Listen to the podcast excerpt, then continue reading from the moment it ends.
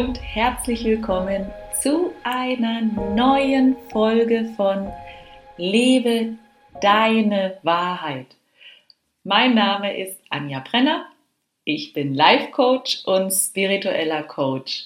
Und ich freue mich, dass wir jetzt wieder ein bisschen Zeit miteinander verbringen werden. Und heute wartet ein ganz besonderer Interviewgast auf dich. Er ist Mentalcoach für Fußballer. Ja, jetzt wirst du vielleicht denken als Nicht-Fußballer, ach nee, das ist nichts für mich, ähm, Fußball kenne ich mich nicht aus, interessiert mich nicht. Stopp. Stopp, schalt jetzt bloß nicht ab. Denn es geht tatsächlich darum, dass er uns erzählen wird, dass auch Fußballer ihre Ängste, ihre Zweifel und ihre blockierenden Glaubenssätze haben. So wie wir auch außerhalb vom Sport. Und wie man solche Glaubenssätze erkennt und wie man sie Stück für Stück auflösen kann, genau darüber habe ich in der heutigen Folge mit Mario Lehnhardt gesprochen. Ich wünsche dir nun ganz, ganz viel Freude und dass du einige Tipps von Mario direkt anwenden kannst. Viel Spaß bei unserer neuen Folge. Werde mental stärker und erreiche dadurch deine Ziele.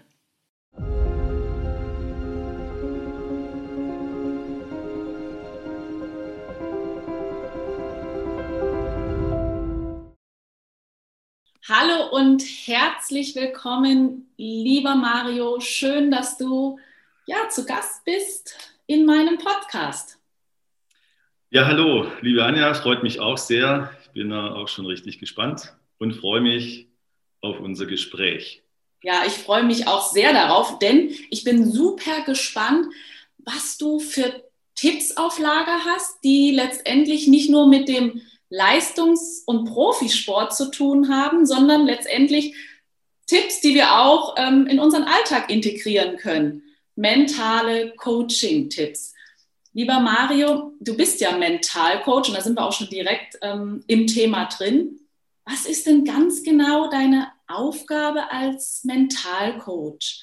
Du coachst ja Sportler, zum einen, ähm, die schon Leistungssportler sind aber auch Hobbysportler, richtig? Das ist eine Frage. Hobby ist immer so eine Frage der Definition. Grundsätzlich ist es natürlich äh, nicht unbedingt derjenige, der jetzt nach Feierabend noch auf einen 5 gegen 5 Kick um die Ecke da noch spielen möchte. Aber es geht grundsätzlich darum, dass Spieler, die im Profibereich sind, Spieler und Spielerinnen natürlich klar, oder im oberen Amateurbereich und genauso auch äh, Teams, äh, die dort spielen. Und ähm, ja, die habe ich momentan aktuell als meine Klienten im Coaching. Mhm. Und was ist da ganz konkret deine Aufgabe? Wie kannst du diese Sportler noch, ich, ich drücke es jetzt mal ganz salopp aus, pushen zu einem höheren Leistungsniveau? Ja, genau. Und das ist äh, die Kernfrage grundsätzlich. Äh, es gibt in dem Bereich immer drei, drei äh, Grundthemen oder Grundbegriffe, die, glaube ich, äh, definiert werden sollten. Zum einen geht es um Leistungsstabilität, es geht um Leistungssteigerung und wir dürfen auch nicht äh, ganz unter den Teppich kehren, dass natürlich manche Menschen da auch wirklich äh, psychisch drunter leiden, unter dem ganzen Druck, der dadurch entstehen kann. Und es geht also auch um die mentale, psychologisch, sportpsychologische Gesundheit. So, und wenn jetzt natürlich ein Team kommt äh, oder ein Spieler, Spielerin, wie auch immer, dann äh, haben die erstens ihre Themen, die sie vielleicht besprochen haben wollen oder wo man dann einfach mal in die Tiefe geht. Oder als Alternative habe ich ein Programm entwickelt, das heißt 11 gegen 11 und ähm, die Fußballmentale beziehungsweise Fußball-Performance-Aspekt ist noch sehr, sehr jungfräulich, also noch äh, nicht 100 Prozent etabliert am Markt. Wobei man ganz klar feststellen darf, dass sich da extrem viel tut. Und äh, so betrachtet ist das natürlich auch noch am Anfang. Wir wissen relativ wenig über Mindset, wir wissen relativ wenig über fußballmentale Aspekte und deswegen gibt es da so konzeptionell ein Programm von mir, um sich einfach in dem Bereich fit zu machen, äh, besprechen kann. Und da geht es um ganz, ganz viele Aspekte wie, wie, wie Selbstvertrauen, äh, wie Glaubenssätze, aber natürlich auch positionsorientierte Aspekte. Das finde ich ganz, ganz wichtig, weil das Ganze geht ja letztlich um das Thema Fußball. Und äh, einer meiner ähm, Lieblingsaussagen ist ja, alles zeigt sich von dir in diesen 90 Minuten. Es ist letztlich die Sichtweise von dir auf dich selbst als Spieler oder Spielerin und es ist letztendlich auch ja, dein Qualitätsanspruch. So, es gibt ja immer so den Spruch im Innen wie im Außen. Mhm. Und ich glaube, da geht es im, im, Prinzip darum, wie zeigt sich letztlich mein Fußballspiel mhm. Und wie hängt es zusammen mit meiner inneren Welt, der unglaublichen Vielfalt an Gedanken, der unglaublichen Vielfalt an Emotionen, positiv wie negativ. Oh, ja. Und äh, das werden wir in einem ersten Gespräch eruieren, ansprechen und dann einen guten Plan machen und äh, ein sehr, sehr gutes, äh, interessantes Coaching aufbauen. Ja, jetzt stellt sich für mich allerdings trotzdem die Frage, die meisten Leistungssportler verfügen ja über einen starken Willen. Und trotz alledem sind es ja auch nur Menschen, es sind keine Maschinen und in ihnen sind auch Zweifel und Ängste und auch, ich habe ein wundervolles äh, Zitat neulich gehört und zwar im, im öffentlichen Fernsehen kommt dienstags jetzt immer eine ganz tolle Reportage über Spitzensportler in Deutschland. Ähm, kann ich wirklich ähm, von ganzem Herzen weiterempfehlen. Sehr berührend. Und da hatte der der Kommentator dann auch gesagt, auch Spitzensportler weinen und zweifeln. Und nimm uns da einfach mal mit, wo und wann weinen sie? Natürlich klar bei einer Niederlage, natürlich, aber wo sind die Zweifel? Vielleicht kannst du uns das mal konkret ja an einem Beispiel festmachen wo zweifeln Spitzensportler? Liegt es an den Glaubenssätzen, die auch äh, stark verankert sind und dass sie dadurch nicht ihr volles Leistungspotenzial abrufen können? Woran liegt es, Mario? Ja, und wenn es da so eine Brausetablette gäbe, ne, dann wäre das immer eine fantastische Geschichte. Natürlich, ähm, es gibt leistungsbeeinflussende Aspekte. Klar, du hast es schon angesprochen, Erwartungen sind ein Thema. Das heißt, auch denen wirklich auf den Grund zu gehen. Dann hast du den Begriff benutzt, Glaubenssätze. Ob Spitzensportler, Sportler oder Nicht-Spitzensportler, Nicht-Sportler, wir sind alles Menschen und wir alle haben natürlich unsere Glaubenssätze. Und im Fußball ist es natürlich so, und ich komme gleich auf das Beispiel, dass natürlich da auch die Fußballüberzeugungen äh, einen extrem großen Stellenwert einnehmen. Und die Frage ist dann immer, woher kommen diese Fußballüberzeugungen? Und eine meiner Lieblingsfragen, und ähm, die ich dann auch immer stelle, ist, wenn, wenn der Fußball als, als äh, personifizierter Mensch so um die Ecke käme und sage, sagen würde, hey, ich bin von Anfang an dabei, ich kenne mich wirklich aus, über was, über welche Themen, die auf dem Fußballplatz passieren oder vielleicht auch im Training, würdest du mit dieser Person Fußball, würdest du dich da unterhalten? Und dann ist es doch ganz spannend. Er hätte natürlich in der, in der Theorie Einblick in, in sämtliche Kulturen, in sämtliche Verbände, Menschen, Wahnsinn, was uns da begegnen würde. So, aber zurück zu deiner Kernfrage. Ich habe ein Beispiel, es ist eine Fußballmannschaft, die hat in einem, in einem Pokal-Halbfinale, die hat die Liga ganz klar angeführt. Die hat äh, gegen höherklassige Mannschaften in diesem Pokalwettbewerb gewonnen und ähm, in diesem Pokal-Halbfinale hat sich äh, über 120 Minuten nicht herauskristallisiert. Also gab es Ver äh, Verlängerung, dann Elfmeterschießen. Und in diesem Elfmeterschießen hat diese Mannschaft plötzlich komplett versagt. Und jetzt ist natürlich die Frage, ich möchte jetzt mal exemplarisch zu Beginn diesen Elfmeter da herausnehmen. Wenn eine Mannschaft über eine ganze Saison mit sieben Punkten Vorsprung an Tabellenplatz 1 steht und dann plötzlich mit so einer Situation konfrontiert wird und dann die gegnerische Mannschaft, die in der Liga einen Mittelfeldplatz einnimmt, ein überragendes Elfmeterschießen abliefert und die Jungs eben nicht, dann hat es häufig natürlich auch was mit dem Thema Selbstvertrauen zu tun. Also geht es ja darum zu sagen, okay, auch im Sinne des nächsten Entwicklungsschritts mit so einer, so einer Mannschaft und heruntergebrochen ist ein Team immer ein Einzelspieler, ein individueller Spieler. Und da haben wir natürlich einfach verschiedene Konfrontationen, verschiedene Reizmittel aufgebaut und haben dann diesen Elfmeter ins, ins Training intensiv mit eingebaut. indem er einfach gesagt hat, okay, wir, wir, versuchen jetzt einfach mal eine Strategie oder einfach mal die Fragestellung, warum hat es denn äh, nicht funktioniert? Ja, und dann kommen natürlich schon so. Also die, die witzigste Aussage war, ja, also bei, bei, uns in der Familie hat noch nie einer einen Elfmeter schießen können.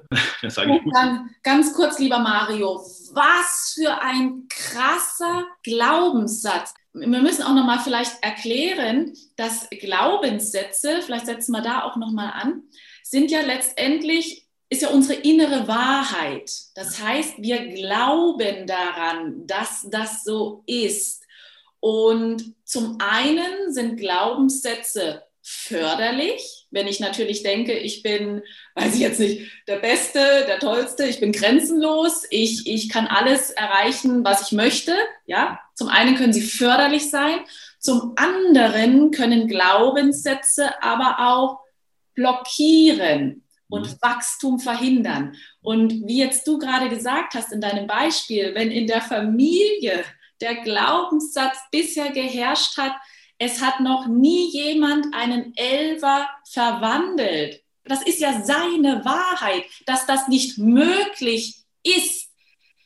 Und so haben wir ja auch die Glaubenssätze, ähm, die ja nicht nur was mit, mit Sport zu tun haben, sondern auch in unserem privaten Umfeld, in unserem beruflichen Umfeld, wenn ich natürlich privat glaube, ich kann nicht den passenden Partner finden, der muss erstmal für mich gebacken werden, dann ist das meine Wahrheit, dann ist das so tatsächlich. Oder wenn ich beruflich glaube, ähm, es gibt einfach nicht den Job, der wirklich zu mir passt und mir das immer wieder schön rede mit meinem Job und mir sagt, ach ja, gut, die Kollegen sind ja nett und mein Geld stimmt ja eigentlich auch und ich finde sowieso nichts anderes, dann ist das meine Wahrheit und diese begrenzt mich in meinem persönlichen Wachstum. Also zusammenfassend jetzt einfach auch Glaubenssätze haben nicht nur was im Sport, mit dem Sport zu tun, sondern mit all unseren Lebensbereichen. Ja, das ist genau das, was ich vorhin gemeint habe. Woher kommen denn diese ganzen Fußballüberzeugungen? Ne? Ähm, wie gesagt, ich habe dann eben das Gespräch weitergeführt und habe hab gefragt, ob er das denn in der Geburtsurkunde verbrieft hätte, dass äh, diese Aussage dann auch passt. Und äh, man muss ja so ein bisschen äh, Reize setzen, ein bisschen provozieren. Und in dem ganzen Prozess dürfen wir auch nicht vergessen, das, das Ziel ist immer, dass der, der, der Sportler der, immer die letzte Meile geht er alleine. So, und ähm, meine Aufgabe, um vielleicht das, die Frage vielleicht dann auch abschließend nochmal zu beantworten von vorhin, ist, ihn daraufhin bestmöglichst vorzubereiten. Also genau wie der Fußballer eben äh, seine, seine Taktik trainiert, wie er seine Technik trainiert, wie er seine Physis natürlich auch trainiert. Genauso sind andere Leistungsfaktoren natürlich wichtig wie fußballmentale oder sportpsychologische Elemente. Und im letzten Bereich sind wir natürlich ein Team. Und dieser Glaubenssatz ist ja jetzt nicht unbedingt fürs Team, wenn er daran nicht arbeitet, in so einer Situation förderlich, wie du das gesagt hast. Also was dient mir, was dient mir nicht? Durch welche Brille betrachte ich den Schnee? Und wenn, wenn ich äh, zum Skifahren gehe und meine Skibrille hat gelbe Gläser, äh, ist der Schnee ja trotzdem noch weiß. Also ist die Frage, wie betrachte ich die Sachlage und äh, wie betrachte ich den Elfmeter? Und äh, wir haben dann eben ein ähm, dreiwöchiges Programm auf die Beine gestellt, wo wir einfach mal gesagt haben, okay, wir wollen auch in diesem Bereich jetzt uns einfach verbessern in der Qualität, dass wir die Power, dass wir auch liefern, wenn es drauf ankommt. Und haben dann erstmal gesagt, jeder bringt mal formuliert zwei Strategien, wie er den Elfmeter schießt. Also das heißt, wir haben einfach mal die Mannschaft in die Situation gesetzt, sich damit zu beschäftigen, sich damit zu äh, befassen, was es denn grundsätzlich eigentlich für Möglichkeiten gibt. Ja. So, und dann haben wir den nach, also wir haben dann in der ersten Woche die einfach trainieren lassen und äh, sind dann quasi in der, in der zweiten Woche haben wir dann die Anforderungen natürlich auch ein bisschen erhöht. Also ich habe dir natürlich noch Visualisierungstipps äh, mitgegeben und, und so weiter, wie, wie man das aufbauen kann gibt auch da diesen Maschentrick, dass man einfach einen Fokus setzt, egal wer im Tor steht. Manche lassen sich zum Beispiel auch, es war auch jetzt im, im Zuge dieses Gesprächs, dann, ja, der Tor war so groß und ich habe mich dann plötzlich unsicher gefühlt. Also das heißt, auch da die Konsistenz der Leistung in, in der Elfmetersituation war, war zu schwach. Und dann habe ich gesagt, okay, ich will von dir wissen, wo du hinschießt. Ja. Und äh, das habe ich nur mit dem Spieler besprochen, nicht äh, vor der ganzen Mannschaft, weil natürlich beim Elfmeter die Situation schon auch die ist, ich habe Angst vor der Blamage. Ich bin im Vorteil, rein wissenschaftlich betrachtet. Und äh, man gilt so ein bisschen als Loser, wenn man das Ding ver verballert. Ja. Und also gehe ich zum Spieler hin und sage, du sagst mir jetzt, wo du es hinschießt. Und äh, wir machen immer fünf Ja, und äh, von diesen fünf Schüss, äh, Schüssen sagst du mir, wohin und wie viele du triffst. Und so haben wir das in der zweiten Woche und, und anfangs der dritten Woche dann forciert. Und gegen Ende der dritten Woche, dann kommt so dieser Step, okay, jetzt gehen wir von diesem, ist dann so ein sogenanntes Prognosetraining, Anforderungstraining, Prognosetraining, gehen wir dann in den Wettkampfbereich und sagen, hey, jetzt machen wir das noch folgendermaßen. Wenn du triffst, bekommst du einen gewissen Geldbetrag aus der Mannschaftskasse. Wenn du nicht triffst, dann zahlst du pro verschossenem Elfmeter, da kann man jetzt mal so, so eine Zahl nennen von 100 bis 500 Euro. Und ähm, dann geht es los dann gehen, gehen die Gedankenspiele wieder los. Das heißt, wir haben zwei Wochen, zweieinhalb Wochen wirklich ein sehr, sehr gutes, äh, man sieht es auch sofort, Fortschritte im Training, im Elfmeterschießen. Spieler kommen dann her und sagen, okay, fühlen sich wesentlich sicherer. Und dann kommt ja zum Schluss nochmal die Situation. Man kann natürlich in der, in der Trainingssituation viel, viel reden, viel, äh, viel Aussagen treffen. Und durch, dadurch, durch diesen Geldbetrag, da gibt es aber jetzt auch, wie gesagt, noch andere Möglichkeiten, hat er plötzlich wieder angefangen nachzudenken. So, der Elfmeter ist aber ja der gleiche wie zuvor. Also, lange Rede, kurzer Sinn. Wir haben das äh, gemacht. Wir haben den Geldbetrag dann gestrichen und wir haben das Ast rein geschossen. Hat, hat zur Folge, das Ganze hat stattgefunden vor zwei Jahren. Zweieinhalb Jahre ist es jetzt äh, mittlerweile her. Um einfach da mal weiterzugehen, dass die Mannschaft selber, also dass aus der Mannschaft selber ein, ein Wettschießen stattfindet über gewisse Zeitabschnitte, wo die Elfmeter Standardsituationen mittlerweile haben sie selber in dieses Challenge, in das eigenentwickelte Challenge-Programm mit reingenommen und challengen sich jetzt da die ganze Zeit, machen einen Wettbewerb und betteln sich, dass es nur so knallt. Und das ist ein sehr, sehr positiver Aspekt. Und grundsätzlich hat es zu einer Verbesserung in, in, der, in der Relation zum Elfmeter an sich geführt. Und jetzt wiederhole ich meine Aussage von vorhin. Die letzte Meile im Spiel geht der Spieler natürlich selbst. Und da war ein herausragendes Match, wenn ich das noch kurz sagen darf zum Abschluss, steht 1-1 und äh, die müssen das Spiel gewinnen. Und in der 94. Minute gibt der Schiedsrichter einen Elfmeter. Und äh, der haut das Ding rein. Und da weißt du dann, okay, und natürlich haben wir uns das erarbeitet, natürlich haben wir uns die Strategie erarbeitet. Und äh, hat mich am nächsten Tag angerufen und hat gesagt, du, ich weiß nicht, was mich geritten hat, dass ich voll Idiot, und da geht es dann wieder los mit der Bewertung, ne, die, diesen Elfmeter schießen musste. Ja. Und dann sage ich, weil es in dir drin steckt. Und das ist, glaube ich, ganz wichtig, wenn wir jetzt alle Fußballgeschichten uns so äh, mal vor Augen führen.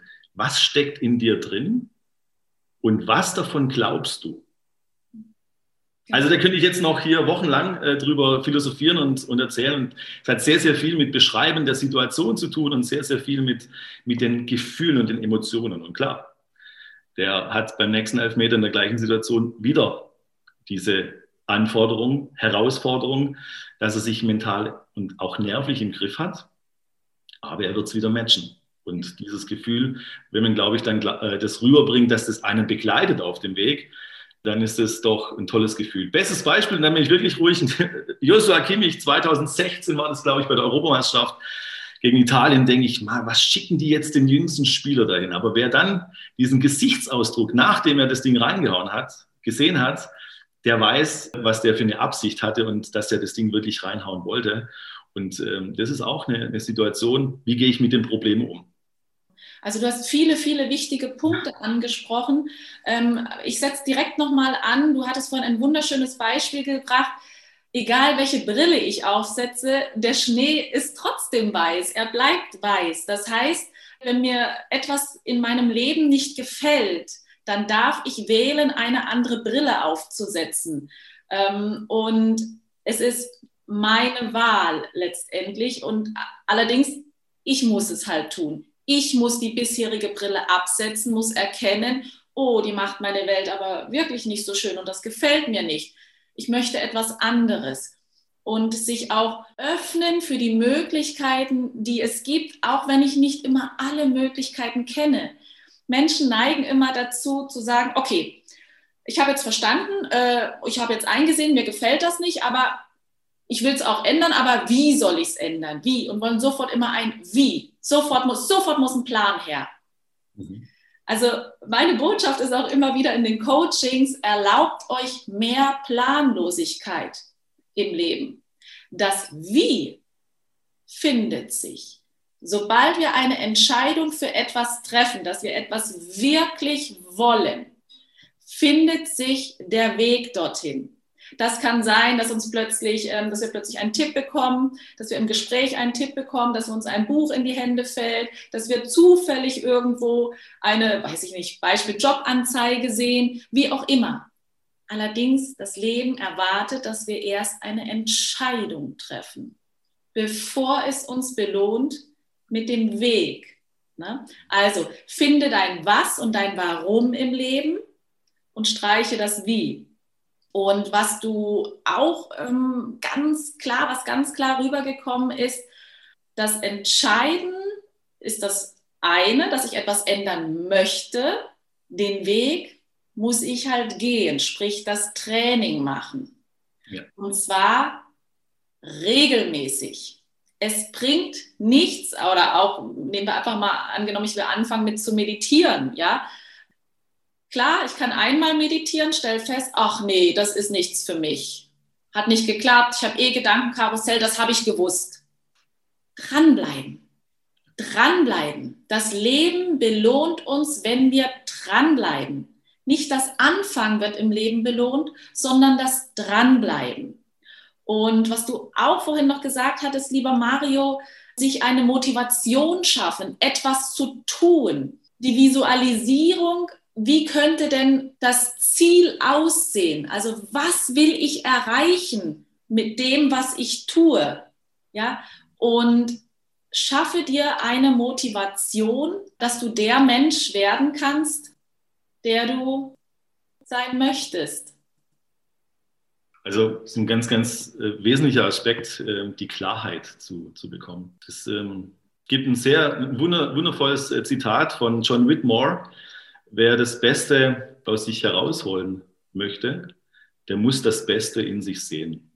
Und äh, im Umkehrschluss heißt es ja, okay, wenn ich irgendetwas aus mir herausholen möchte, dann muss ich ja genau das auch in mir sehen. Sonst geht es ja nicht. Und ich glaube, jetzt eine ganz interessante äh, Harvard University Umfrage oder Studie hat gezeigt, dass die erfolgreichsten Unternehmer, äh, dass es dann Zusammenhang gibt äh, mit ihrer Vorstellungskraft. Also dass die Vorstellungskraft der Unternehmer wesentlich größer, auch detaillierter äh, stattfindet als eben bei Nichtunternehmern oder bei Unternehmern, die nicht ganz so erfolgreich sind. Wobei jetzt Erfolg eine separate Definition abverlangt, klar, aber das ist doch spannend. Also wenn ich doch so viele Möglichkeiten schon in mir verankert habe, nämlich äh, das, äh, unser, unser Gedächtnis, unser, unser Brain und das benutzen kann, um, um in die Zukunft zu blicken, und dann jetzt nochmal zurück zu der Metapher mit der, mit, der, mit der Brille. Wenn ich doch dann diese Brille erstmal analysiere und sage, okay, was habe ich denn da drin? Also wenn ich sämtliches Wissen über mich in meinen sozialen Interaktionen mal zu, aufs Blatt Papier trage, wie ich denn da bin, was meine Fähigkeiten sind. Also mal reinschaue und sage, okay, was hat diese Brille denn für Funktionen? ja, dann bin ich der ganzen Sache natürlich auch schon einen, einen Schritt weiter. Und dann geht es aber darum, auch diese Dinge daraufhin zu überprüfen. Ich glaube, du hast ja auch immer so diesen beruflichen Kontext. Ne? So, ähm, da macht es doch auch einfach mal Sinn zu sagen, okay, was kann ich denn mit diesen Funktionen der Brille auf meinen Weg zum Ziel vielleicht bewirken? Und dann bin ich ja relativ schnell in der, in der, in der Selbstwirksamkeit. Und wenn ich da den Sprung wieder zum Sportler oder zum Fußballer an sich ähm, machen darf, der wichtigste Feedbackgeber in diesem Bereich ist natürlich auch der Trainer, weil der hat eine gewisse Vorstellung von der Art und Weise, wie du zu spielen hast. Und wie du es vorhin wunderschön formuliert hast, jeder Spieler oder jeder Mensch hat natürlich eine Sichtweise auf sich selbst. Und jetzt muss ich doch das in Einklang bringen. Viele Trainer gehen dann hin und sagen dann zum Beispiel äh, zu jemandem, der es nicht gerade in die, in, in die Stammelf, wie, wir so schön sagen, schafft, er sagt, ja, es reicht nicht und äh, er muss halt mehr trainieren und ja, ist halt zu wenig auch da eine Vermeidungsstrategie, wie ich äh, einen Spieler vielleicht vermeintlich ruhig stelle, sondern da zeichnet sich eben auch ein, ein gutes Trainerteam oder gutes, äh, gute Trainerstaff aus, zu sagen, okay, was können wir denen denn tatsächlich an die Hand geben, damit das sich verbessert? Und wenn du vorhin in der Einleitung gesagt hast, ähm, was ich da für Tipps und Empfehlungen geben würde, also ich arbeite mit Mentoren ich arbeite immer mal wieder, wie so eine Kur, immer wieder so ein paar Wochen mit Mentoren in verschiedenen Bereichen, die mit, mit der Persönlichkeitsentwicklung zu tun haben. Ja, was spricht denn dagegen, sich einfach mal mit Menschen ein, ein, Kontaktnetzwerk auf die Beine zu stellen, Mentoren sich anzuschaffen, mal zuzuhören, was die zu erzählen haben und die wichtigsten Essenzen da herauszunehmen. Oder was, was äh, spricht dagegen, mal einen Coach zu nehmen, der sich tagtäglich mit den äh, Ideen oder mit den Gedanken, die die Menschen auch beschäftigt, ähm, auseinandersetzt, um da mal wirklich so ein bisschen Licht ins Dunkel zu bringen. Ja, das ist ja nicht äh, äh, eine, eine, lebenslange Liaison, aber vielleicht so eine Liaison, die immer mal wieder aktiviert werden kann. Und da glaube ich, da liegt unheimlich viel Potenzial. Und die, ja. die Brille an sich mit den Funktionen, wenn wir die erstmal bis zum, zum Äußersten reizen, dann ergeben sich automatisch neue Funktionen neue Stärken. Und dann äh, kommen wir auch dahin, dass wir in der Persönlichkeit reifen, auf dem Fußballplatz und übrigens auch neben dem Fußballplatz, mit einem guten Humor, mit einem guten Spaß äh, ähm, äh, gehen, bringt das wunderbare Ergebnisse. Aber da mal ins Detail zu gehen, Klarheit, Ziele formulieren, Ziele bringen, Sinnhaftigkeit, die mit einem Mentor, mit einem Coach, beim Fußball ist es halt äh, das Trainerteam natürlich, klar, das in Einklang zu bringen äh, und dann da wirklich daran zu arbeiten, jeden Tag, auch mit wirklich mit Affirmationen. Ja, also wirklich sich ein positives Gespräch aufzubauen zu sagen, hey, wenn da wieder der Gedanke kommt, was ja völlig normal ist, wir werden ja gelebt ja, von unserem äh, Mindset, aber dass ich da eine Reaktion habe und dass ich das nicht akzeptiere, was mein Gedanke da so, so mit sich bringt. Und ein weiterer Tipp dafür wäre noch oder ist, sich einfach mal so ein Emotionstagebuch anzuschaffen. Jeden Morgen oder fünfmal am Tag einfach meine Emotionen zu formulieren. Jetzt kann das der ein oder andere vielleicht nicht unbedingt das leuchtet mir ein. Dann soll der halt mal ein Plus hinmachen und vielleicht mal zwei Plus, wenn er sich besser fühlt. Und das ist auch ein Trainingszustand. Je mehr er das macht und sich bewusst wird, desto besser kann er das irgendwann mal formulieren. Und ich glaube, diesen Prozess, den du vorhin angesprochen hast, wer da die falsche Erwartungshaltung hat, da, da ist das Scheitern oder das, das große Scheitern schon relativ vorprogrammiert. Scheitern, Misslingen, Misserfolg gehört mit dazu. Ja, Frage, wie hoch ist deine Frustrationstoleranz? Wie hoch ist deine Misserfolgstoleranz? Ein Beispiel vielleicht aus der, aus der Welt des Tennis find, fand ich mega, als Boris Becker der Trainer wurde von, von Djokovic. Da hat Djokovic kurz davor, glaube ich, die French Open äh, verloren gegen den Schweizer Wawrinka. Zum dritten Mal in Folge im Finale, glaube ich, verloren, das zweite oder das dritte Mal und hat dann nachher, glaube ich, Wimbledon gewonnen. Und die erste Train äh, Trainermaßnahme von, von Boris Becker war, Sparingspartner für Djokovic war der Wawrinka. Das heißt, in dem Moment muss so ein Champion wie der Djokovic sich plötzlich mit seiner größten Angst oder mit seiner Hürde, mit seinem Hindernis auseinandersetzen. Aber er braucht die Konfrontation.